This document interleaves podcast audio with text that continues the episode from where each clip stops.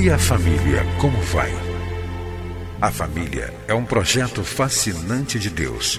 Nela encontramos apoio para que haja crescimento em todos os aspectos da vida. No entanto, para que esse projeto seja bem sucedido, é preciso seguir os padrões do idealizador da família. Na Bíblia, a palavra de Deus, encontramos as diretrizes que vão nos levar a uma vida familiar equilibrada e nela também vamos aprender a defender a família dos ataques que tem sofrido nos últimos dias. Está começando o programa Vida em Família, do Ministério Oicos.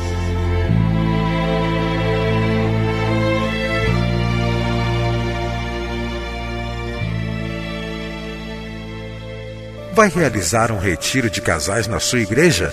Você pode contar com a equipe do Ministério Oicos para palestras e edificação dos casais.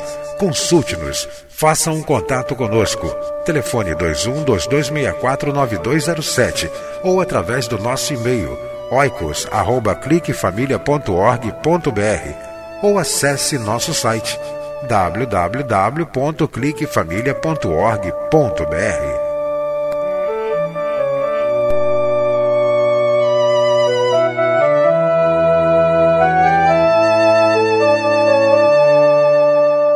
Você vai ouvir agora mais uma mensagem para fortalecer a sua família. Sempre dou graças a Deus por estar com você mais uma vez com o programa Vida em Família, um programa do Ministério Oicos, Ministério Cristão de Apoio à Família. Temos falado nos últimos programas sobre as obras da carne e o fruto do Espírito Santo e como nós podemos aplicar esse ensinamento bíblico ao casamento, à vida familiar. Hoje eu quero destacar duas palavras importantes do fruto do Espírito que, se forem cultivadas nas relações familiares, farão uma grande diferença em sua família e também no seu casamento. Que palavras são essas? São as palavras amabilidade e bondade. Amabilidade também pode ser traduzida como benignidade é a quinta virtude. É o ato de ser gentil, de ser terno, de praticar a ternura, de ser doce, de praticar a doçura. Quando somos amáveis, gentis, ternos e praticamos a doçura, estamos autenticando a presença e o controle do Espírito Santo em nossa vida conjugal e também em nossa vida familiar. A primeira pergunta que quero fazer nesse sentido é: por que devemos ser benignos? A resposta: porque Deus é benigno. A palavra de Deus em Romanos capítulo 2, versículo 4 diz: Ou desprezas tu as riquezas da sua benignidade e a paciência e longanimidade, ignorando que a benignidade de Deus te conduz ao arrependimento? Diz mais a Bíblia: Porque também nós éramos outrora insensatos, desobedientes, extraviados, servindo a várias paixões e deleites, vivendo em malícia inveja, odiosos e odiando-nos uns aos outros. Mas quando apareceu a bondade de Deus, nosso Salvador, e seu amor para com os homens. Tito capítulo 3, versículos 3 e 4. Quando pensamos na benignidade de Deus, devemos pensar e caminhar na direção de tratar os outros do mesmo modo que Deus nos trata. Por que devemos ser então benignos ou amáveis? Porque é o imperativo. A Bíblia diz em Efésios capítulo 4, versículo 32, antes sede bondosos uns para com os outros, uns para com os outros. Isso pode ser aplicado tanto em nível social, na igreja, no nosso trabalho, mas principalmente com os nossos familiares, com as pessoas que estão mais próximas a nós. Então, a palavra de Deus diz que devemos também ser benignos, porque é uma autenticação da vida cristã. Diz a palavra de Deus em Colossenses capítulo 3, versículo 12: Revesti-vos, pois, como eleitos de Deus, santos e amados, de coração compassivo, de benignidade, humildade, mansidão e longanimidade e a terceira pergunta que eu faço é a seguinte: quais são então os impactos da benignidade no nosso relacionamento conjugal e familiar? Segundo o próprio ensino bíblico, quando a benignidade é cultivada, há disposição para perdoar. Diz a palavra de Deus em Efésios capítulo 4, versículo 33.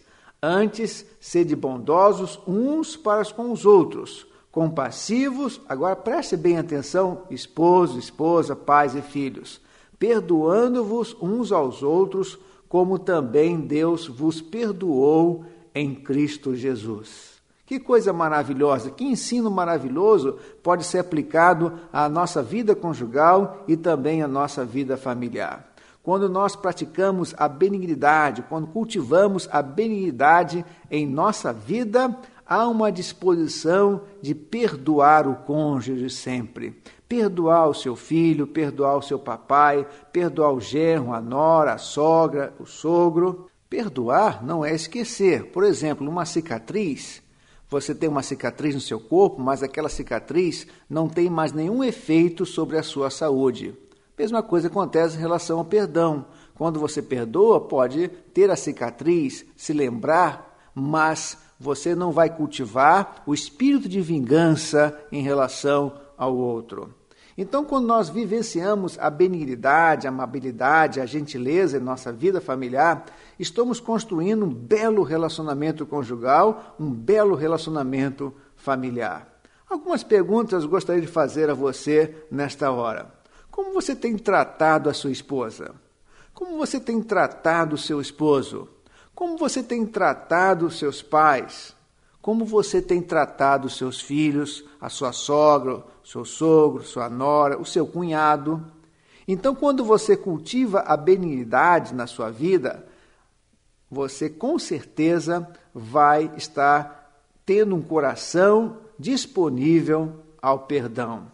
É muito importante que você cultive esse fruto do Espírito Santo na sua vida conjugal e na sua vida familiar. Como eu já disse, nós podemos também traduzir a palavra benignidade como doçura, ternura, gentileza. Que coisa maravilhosa! Quando nós cultivamos essas palavras no relacionamento conjugal, o casamento com certeza fica mais bonito. Como é bonito ver um esposo gentil para com sua esposa, um gentleman, uma pessoa sempre praticando a cortesia, a doçura, a ternura nós precisamos cultivar esse fruto do Espírito em nossa vida pessoal. E quando nós deixamos o Espírito Santo controlar a nossa vida, quando nós buscamos o enchimento do Espírito Santo em nosso viver diário, o, o mesmo Espírito Santo faz com que brote em nosso coração, nas nossas ações, em nossas palavras, essa característica, a benignidade, a ternura, a doçura, a gentileza, a ternura. A minha oração é que você possa buscar esse fruto do Espírito Santo na sua vida pessoal.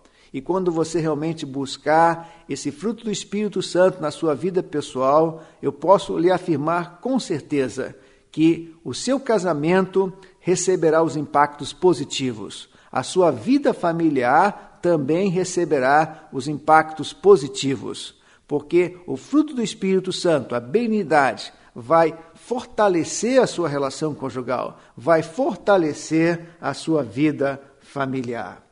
Então, que você procure cada vez mais ser doce em suas palavras, doçura. Você pode ser firme, você pode falar a verdade, mas, como diz a palavra de Deus, falar a verdade em amor, falar a verdade com doçura, que você possa ser um esposo gentil para com a sua esposa, que você, esposa, também possa ser uma esposa terna, doce para com seu marido. E então, quando isso for cultivado entre marido e esposa, entre pais e filhos, com certeza nós teremos uma vida conjugal bonita, uma vida familiar bonita.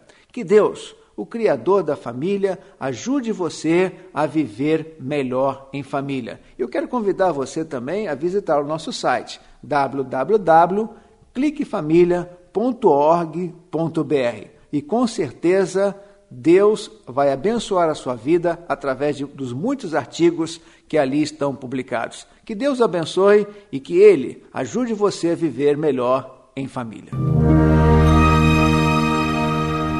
Entre em contato com o Ministério Oicos, escrevendo para a Rua Marise Barros, 479, Sala 7, Maracanã, Rio de Janeiro. CEP 20.270-003 ou através do nosso site na internet www.cliquefamilia.org.br.